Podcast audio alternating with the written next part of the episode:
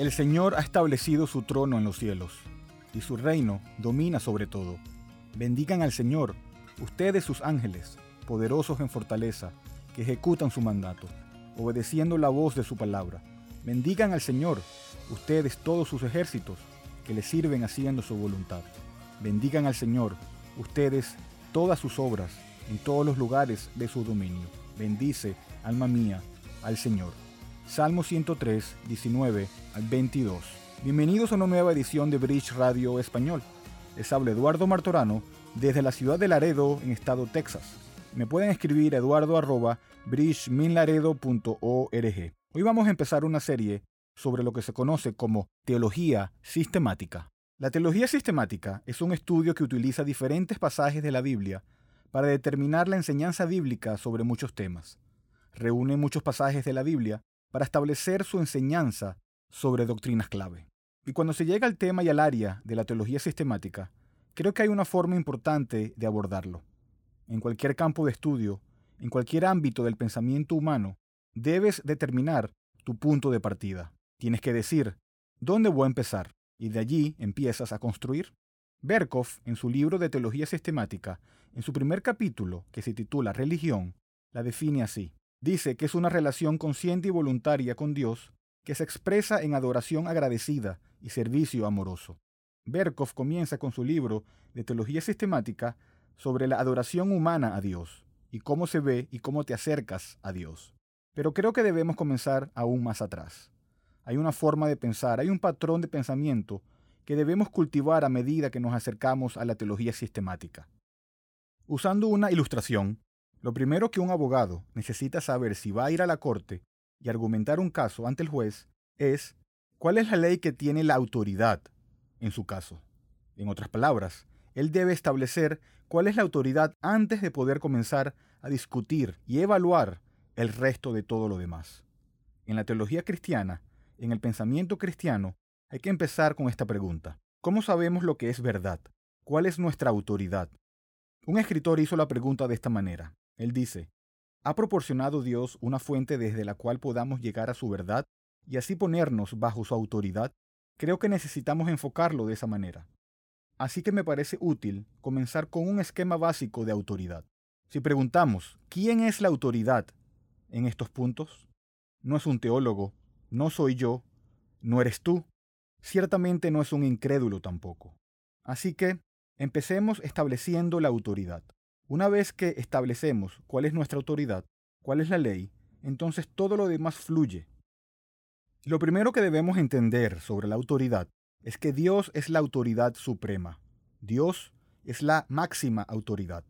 Los salmos dicen que Dios es rey, que Dios es soberano, que Él tiene toda autoridad. Toda autoridad verdadera tiene su origen en Él, y no hay autoridad aparte de Dios. Dios es rey, toda autoridad tiene su origen en Él, y no hay autoridad aparte de Dios. Como leímos al principio, el Salmo 103, versículo 19 dice, El Señor ha establecido su trono en los cielos, y su reino domina sobre todo. Dios es la máxima autoridad. Empezamos por Él. También vemos autoridad en Génesis 1.1.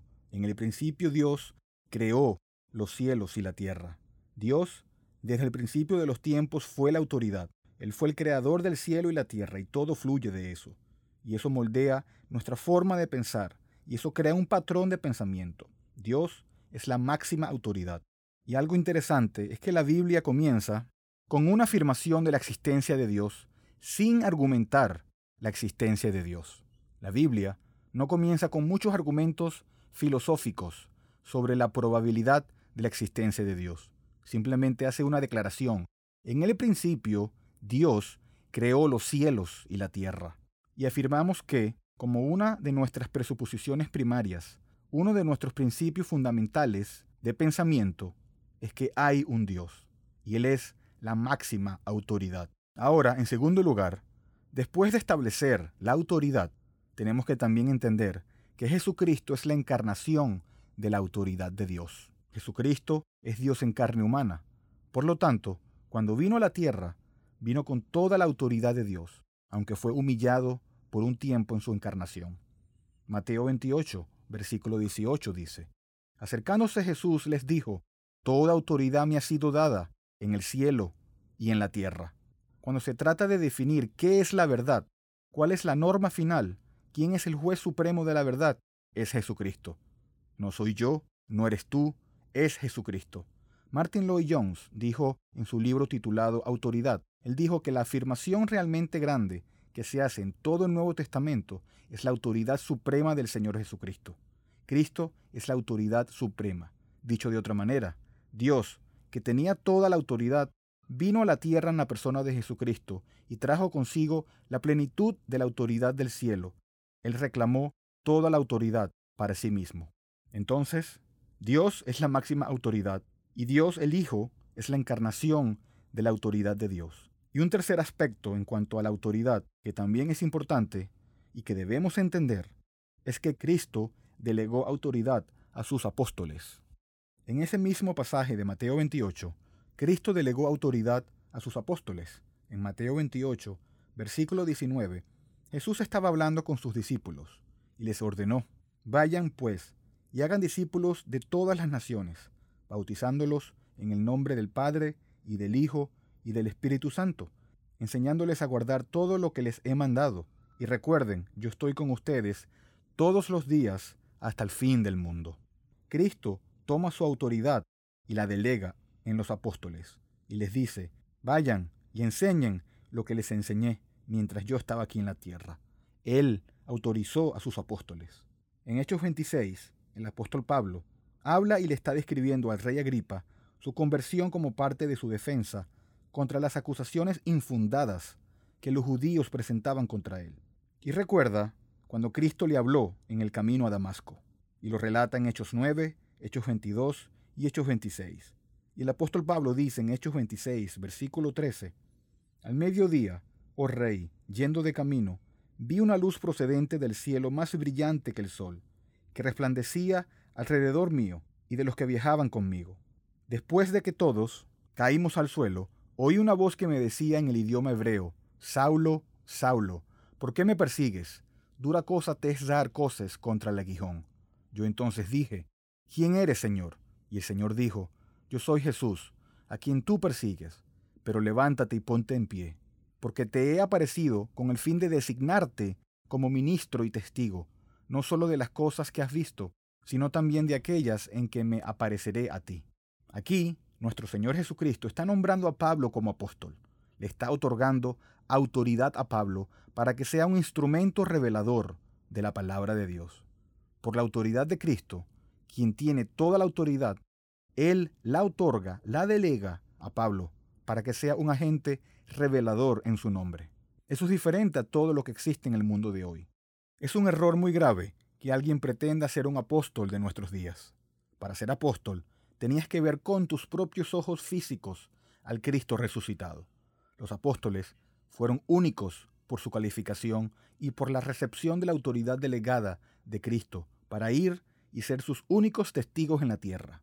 Cristo delegó su autoridad a los apóstoles. Cuando los apóstoles estaban escribiendo los libros del Nuevo Testamento, ¿sobre qué base afirmaban la autoridad divina? ¿Cuál era su pretensión de autoridad?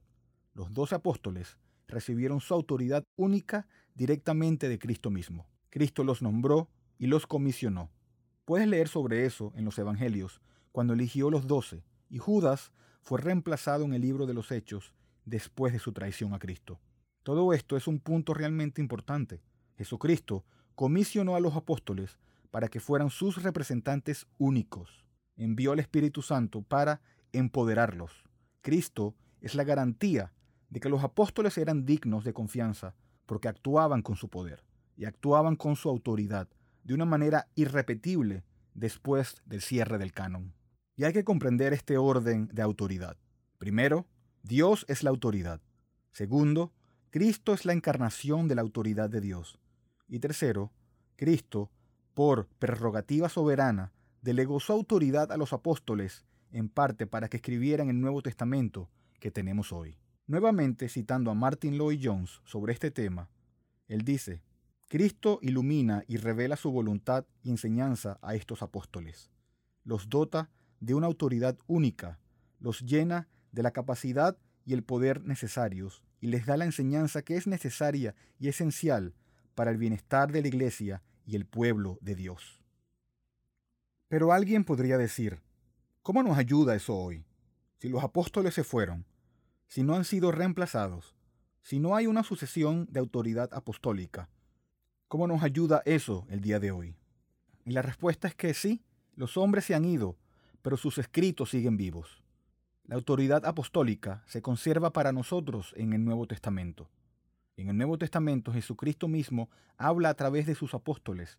Él los delegó, les dio poder, y lo que escribieron ahora es nuestro registro confiable acerca de Cristo que está arraigado en la autoridad de Dios. Así que la escritura es absolutamente confiable. Dios, Cristo, los apóstoles, sus escritos inspirados por el Espíritu Santo. El Nuevo Testamento cierra en Apocalipsis 22 con una advertencia. No agregues a estas palabras ni le quites. El canon está cerrado y todo está contenido en las escrituras. Y cuando entiendes eso sobre la autoridad, cuando entiendes la línea de autoridad, dices, ahora sabemos dónde se encuentra la verdad. Ahora estamos en condiciones de seguir adelante. Hay un Dios, Él ha hablado y conocemos la verdad cuando creemos en las escrituras por medio de la fe dada por el Espíritu Santo. Cristo viene y manifiesta esta autoridad en la tierra y delega esta autoridad en el nombramiento de los apóstoles. Así que miramos a los apóstoles a través de los escritos apostólicos y nos conectamos con esa línea divina de autoridad para que tengamos una autoridad para lo que creemos que es independiente de nuestro propio pensamiento, independiente de nuestras opiniones. Así es como sabemos lo que es verdad. Es el punto de partida de nuestra forma de pensar. Es el punto de partida de la teología sistemática. No hay autoridad más alta que Dios. No se puede apelar a una autoridad superior a Dios para establecer la autoridad. Una vez que llegas a Dios, has llegado al argumento final, has alcanzado la autoridad final. No hay un tribunal supremo por encima de Dios.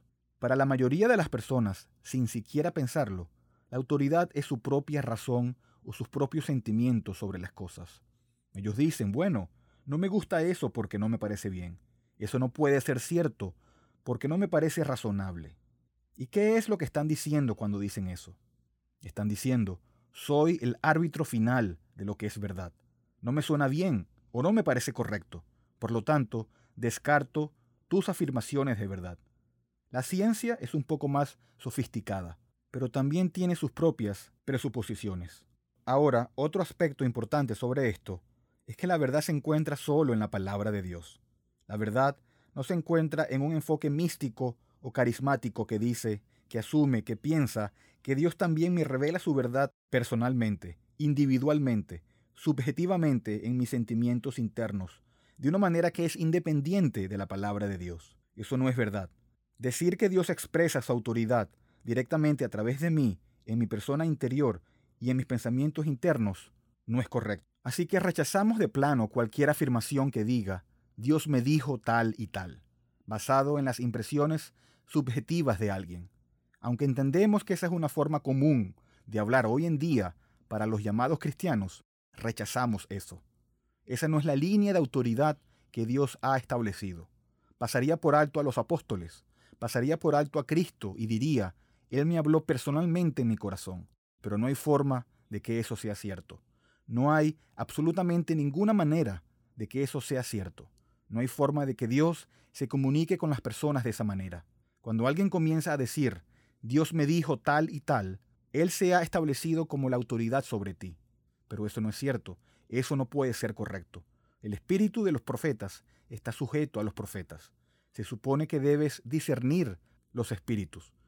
Cuando te das cuenta y comprendes el tesoro que Dios nos ha dado en las escrituras, te das cuenta de que está abierto para todos y está disponible para ser examinado. Cuando alguien dice, Dios me habló y me dijo esto, todo lo que hace que las escrituras sean únicas, especiales, se pervierte, se anula, y de repente estás a merced de que alguien te diga lo que estaba pasando por su mente. Y en lugar de tener un apóstol designado por Cristo como el vaso de entrega de la verdad, ¿qué tienes? Tienes una criatura finita y pecadora, engañada acerca de la autoridad que te informa sobre sus sentimientos subjetivos, sobre lo que creen que Dios dijo. Pero rechazamos eso. No hay lugar para eso en la teología sistemática. No hay lugar para eso en el pensamiento cristiano, porque esa no es la autoridad. No es así como Dios nos habla hoy en día. La experiencia, la razón o la voz interior nunca podrían ser la fuente final de la verdad. Esa nunca podría ser la autoridad final para la verdad, porque arraiga la verdad en la mente de los hombres mortales pecadores, criaturas finitas, criaturas pecaminosas. Esa no puede ser la forma en que un Dios santo y omnisciente comunicaría su verdad hoy, cuando ya ha dado una palabra que declaró ser autoritaria. Es muy esencial para nosotros tener eso claro en nuestras mentes. Y no nos vamos a dejar influir o intimidar por las personas que vienen y dicen, Dios me dijo esto y esto. No, Dios habló en su palabra, y ahí es donde encontramos la verdad. Ahora, este Dios que tiene toda la autoridad se ha dado a conocer. Eso nos presenta el tema de la revelación. Hemos hablado sobre el establecimiento de la autoridad. Ahora, en el siguiente audio vamos a hablar sobre el tema de la revelación. ¿Cómo podemos conocer la existencia y la voluntad de un Dios invisible? Esa es una pregunta crucial. La revelación es el acto de Dios que se da a conocer. Una criatura pecaminosa, finita, no podría cruzar el abismo para conocer a Dios. Tenía que ser Dios mismo cruzando ese abismo y dándose a conocer. La revelación de Dios es como un libro en dos volúmenes. Hay dos aspectos de la revelación de Dios que estudiaremos en la próxima sesión. Hay una revelación general y una revelación especial. Dios se ha dado a conocer de dos formas distintas. Dios se ha revelado de manera general a toda la humanidad y se ha revelado a sí mismo de una manera especial a su pueblo. Hasta aquí este audio de Bridge Radio Español. Bridge es una librería cristiana reformada sin fines de lucro, ministerio de enseñanza y cafetería. Estamos dedicados a discipular y equipar a los cristianos para la obra del ministerio la edificación del cuerpo de Cristo. Hacemos esto al proporcionar recursos a precios módicos, tales como Biblias nuevas y usadas y libros cristianos centrados en el Evangelio y materiales de estudio en inglés y español. Por favor, considera apoyar a Bridge Ministries a través de una donación única o mensual, ya que esto nos permite continuar nuestro alcance local e internacional a través de nuestros estudios bíblicos, conferencias y Radio Bridge. Puede donar y encontrar más información sobre nosotros visitando nuestro sitio web en bridgeminaredo.org. Y terminamos con la primera pregunta del Catecismo de Heidelberg. Dice, ¿cuál es tu único consuelo, tanto en la vida como en la muerte? Respuesta, que yo, con cuerpo y alma, tanto en la vida como en la muerte, no me pertenezco a mí mismo, sino a mi fiel Salvador, Jesucristo. Gracias por escuchar.